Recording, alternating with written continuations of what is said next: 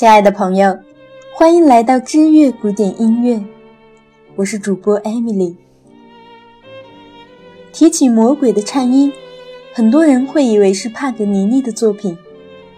当然，误传追根溯源是德国 DJ 公司曾经出版过一张帕格尼尼小提琴精选集。由于这张选集是著名小提琴演奏家阿卡多的演绎，他高超的琴技和当时最高水平的录音技术完美结合，使得这张专辑受到大多数发烧友和音乐爱好者的追捧。再版翻录无数，依旧热销海内外。名称上的相似，导致有些人将它翻译成“魔鬼的颤音”，也使得许多人以为。《魔鬼的颤音》是帕格尼尼的作品。其实，《魔鬼的颤音》即 G 小调小提琴协奏曲，是出自意大利著名的作曲家塔蒂尼之手，也是他全部作品中最具代表性的。关于这部曲子的诞生，历来演绎着一个近乎荒诞的趣闻。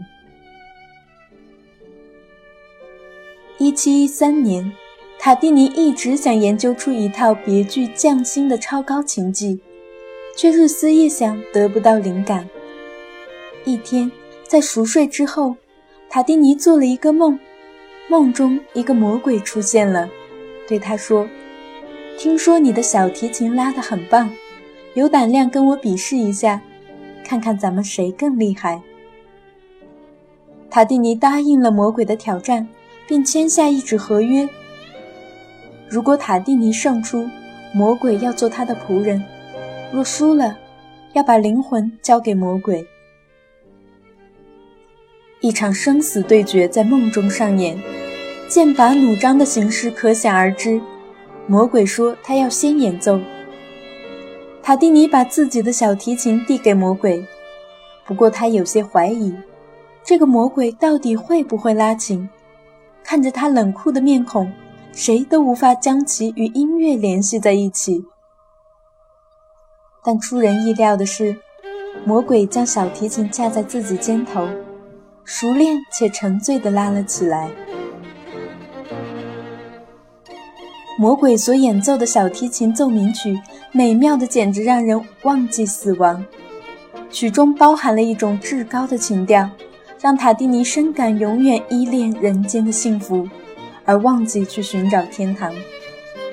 在这旋律中，塔蒂尼激动、沉醉、惊叹、心花怒放，甚至欣喜若狂。他甚至词穷，一时无法来描绘那一刻的心情。就在曲子将要终止的一刻，塔蒂尼惊醒了，他急忙拿起自己的小提琴。去追捕梦中的旋律，但始终不能如愿地将梦中的全部曲调记下来。塔蒂尼再也无法入睡，他冥思苦想着梦中的旋律，将能够回忆起来的音符慢慢连接。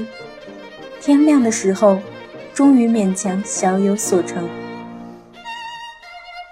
事后，塔蒂尼兴奋地给朋友写信：“我惊异异常。”他的小提琴演奏的多么美妙啊！那首奏鸣曲简直美极了，完全超出了我的想象。就在这个晚上，终于，我写出了一生中最好的作品，并给它取名《G 小调小提琴奏鸣曲》。但我还是觉得它比我梦中听到的旋律差很远。如果能让我再次听到这奇妙的音乐，哪怕就一次。我宁可砸碎我的小提琴，并放弃音乐事业。这个故事太过传奇浪漫了，所以引来无数的艺术家驻足。由于曲中很多优美且较高难度的颤音，所以这部作品被称为《魔鬼的颤音》。如果您也喜欢本篇书稿，请在微信公众号中搜索。知乐古典音乐并添加，回复节目期数四十八，查看文字稿。感谢你听到我，下期再会。